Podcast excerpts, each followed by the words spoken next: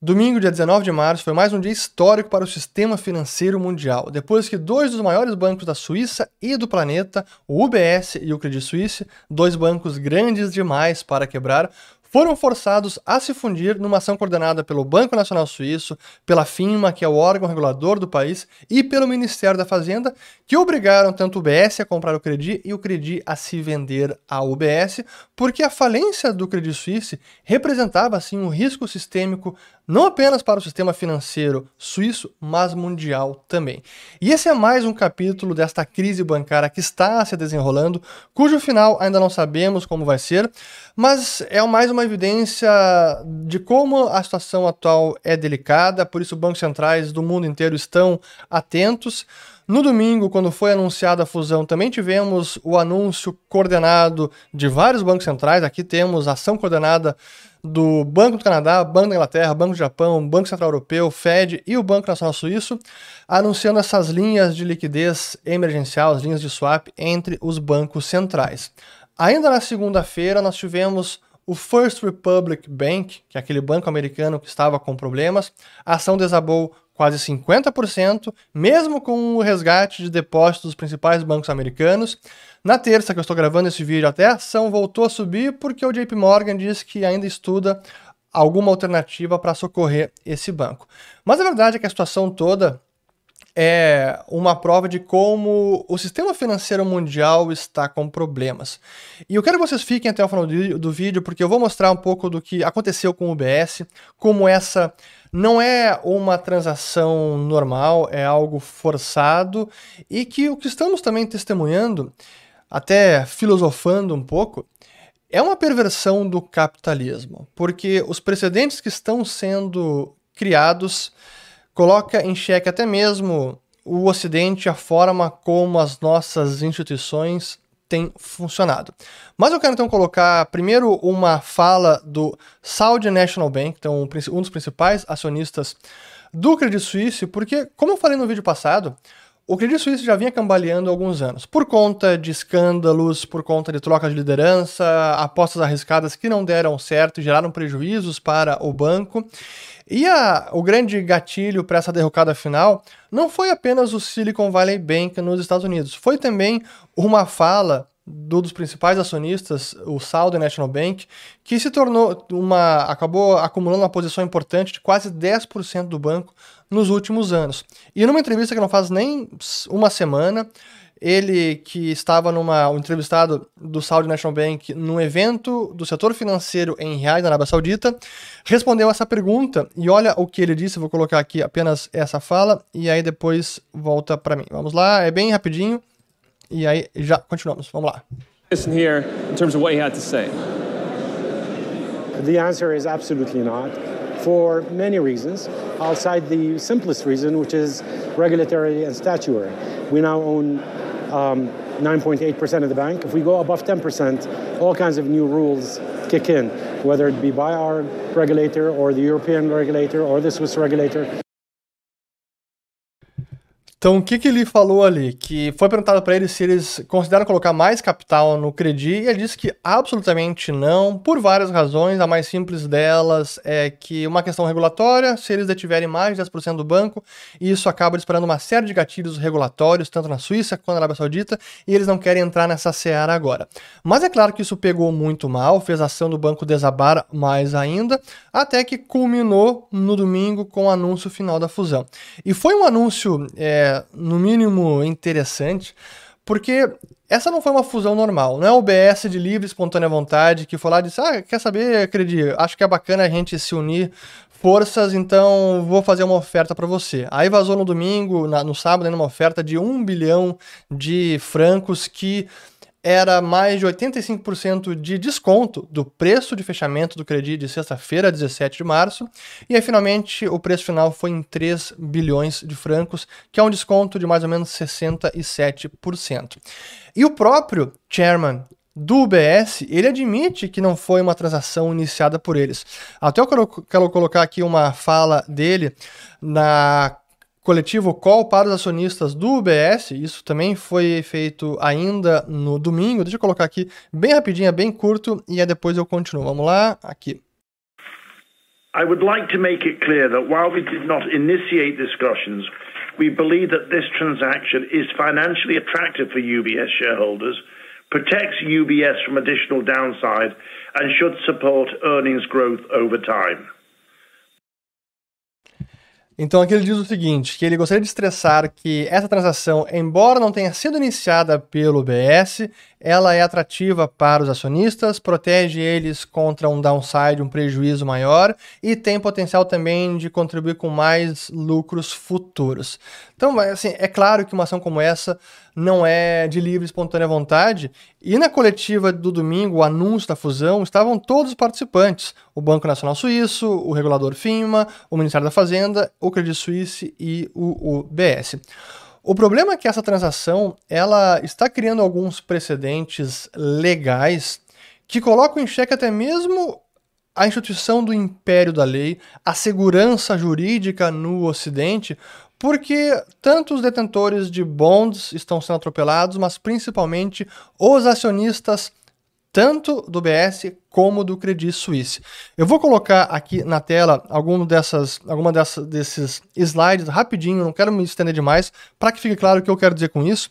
Mas a gente tem primeiro aqui o preço de fechamento então do UBS aqui no gráfico, que é a linha azul clara, bem abaixo do fechamento da ação do Credit na sexta, então 33% do fechamento de sexta. Aqui a capa do Financial Times, com os principais participantes, o presidente do Banco Nacional Suíço, do BS e o do Credit. Aí a nota da FIMA, que é o regulador financeiro, mostrando exatamente que foi uma transação coordenada de perto por todos esses participantes, onde aqui o primeiro precedente legal que deve ser discutido nas cortes, onde o valor nominal da dívida chamada de AT1, que é Additional Tier 1, que é uma dívida que foi emitida muito, de, assim, com uh, bastante, ou foi muito usada depois da crise financeira de 2008, e é chamada dívida ou bond COCO, porque é Contingent Convertible Bonds, ou bonds conversíveis uh, por contingências.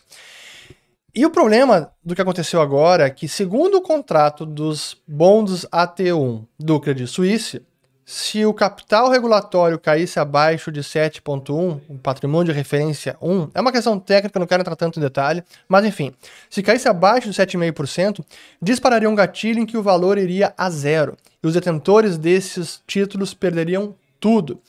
Em tese, é o que está no contrato, mas isso está sendo agora discutido e os principais investidores que estão perdendo dinheiro estão questionando que realmente se isso é legal.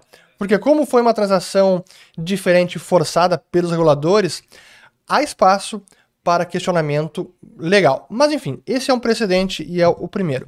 É, o outro precedente, que também está aqui na estrutura da transação, aqui é um slide do UBS, onde diz o seguinte, que o governo suíço exerceu os seus poderes emergenciais para facilitar a consumação acelerada desta fusão sem a necessidade de aprovação dos acionistas without the necessity of shareholder, shareholder approval. E dentro do Credit Suisse tem acionistas relevantes, como o próprio Saudi National Bank, também tem investidores do Qatar, e isso também está sendo questionado. Agora, do lado do, da estrutura da transação, realmente é, é como funciona o sistema bancário e quem não entende que o sistema financeiro mundial, o sistema bancário, ele quase que atua com regras próprias, um marco legal que se aplica apenas a ele e fora do restante da economia. Por exemplo, onde é que estão as questões antitrust, de concorrência? O Banco Nacional Suíço, uh, o, o Credit Suisse e o UBS, que já eram bancos grandes demais para quebrar, agora vão ficar maiores ainda. Como é que isso impacta a concorrência? Como é que isso impacta a antitrust? Não é problema, a transação vai adiante, porque aqui a questão é sistêmica. Risco de sistêmico de contágio para demais bancos e como isso pode ser perigoso para todo o sistema financeiro. Só para mostrar como o, o, banco que já era grande vai ficar maior ainda, aqui aquela tabela que eu tinha mostrado já em outro vídeo, dos, a classificação dos bancos sistemicamente importantes. Está ali o UBS, entre os 20 maiores, depois o Credit. Dentre os maiores bancos da Europa, eles eram o 12º BS e 17º Credit. Agora, com a fusão, eles são, vão se tornar o quarto maior banco com quase 2 trilhões de euros de ativos totais. Além disso, deixa eu voltar aqui na tela, essa transação ela vai permitir aos acionistas do UBS proteções contra downside. Downside protection, prejuízo contra proteções contra prejuízo e mais um significativo suporte de liquidez provido pelo BNS. Então, assim, não tem como dar errado para o acionista a partir de agora, porque parte do prejuízo vai ser arcado pelo BNS, pelas autoridades, e qualquer problema de liquidez, o Banco Nacional Suíço está pronto para colocar liquidez.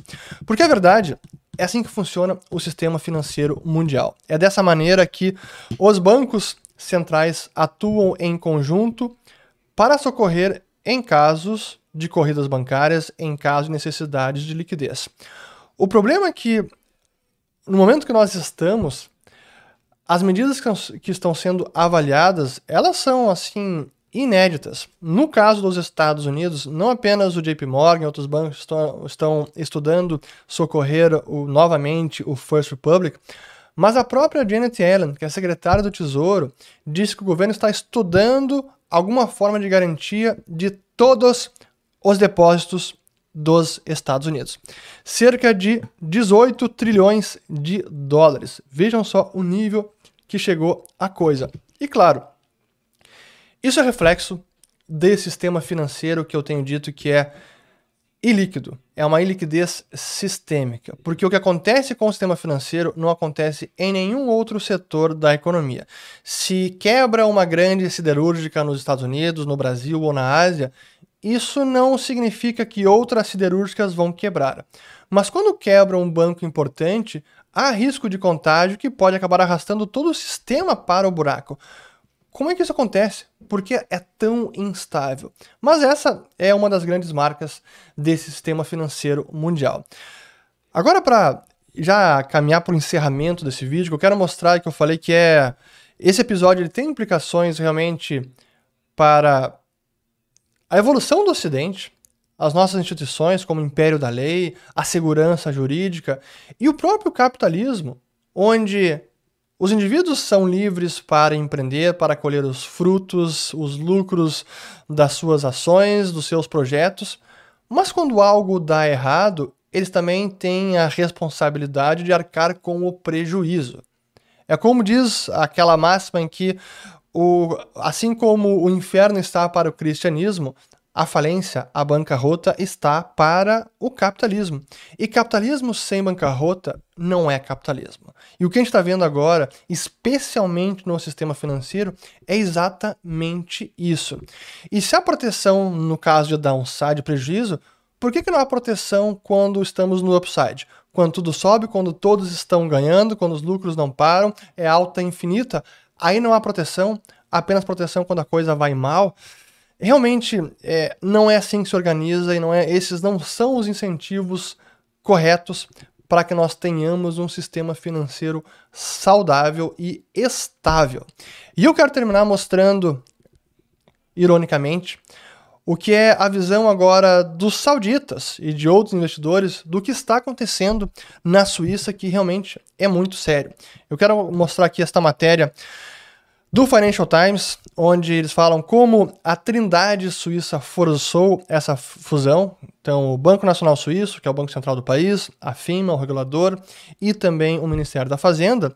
E aqui mostra, primeiro, na, um pouco dos bastidores do que aconteceu, onde na quarta-feira da semana passada, então dia 15 de março, essa, o chamado, a chamada Trindade, Swiss National Bank, o regulador e o ministro de Finanças, chamaram o Credit Suisse o chairman dele, que é o Alex Lehman, que estava na Arábia Saudita para uma conferência, e também o executivo-chefe Ulrich Körner para uma chamada. Nessa mesma reunião, onde eles autorizaram um, cerca de 50 bilhões de suporte, eles também entregaram outra mensagem, abre aspas, vocês vão se fundir com o BS e vão anunciar no domingo à noite antes que abram os mercados na Ásia.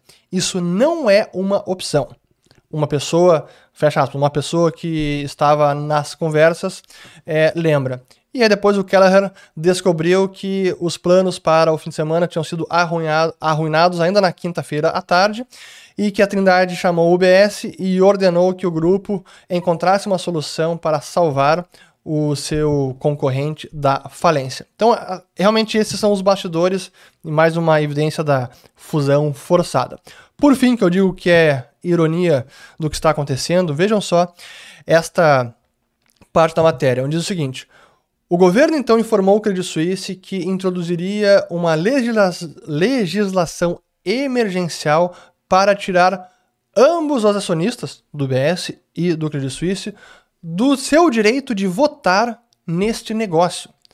O Credit Suisse estava completamente perplexo e se recusou a assinar e se opôs à cláusula do CDS porque a opcionalidade de deixar o negócio teria acabado com ele assim que ele fosse tornado público.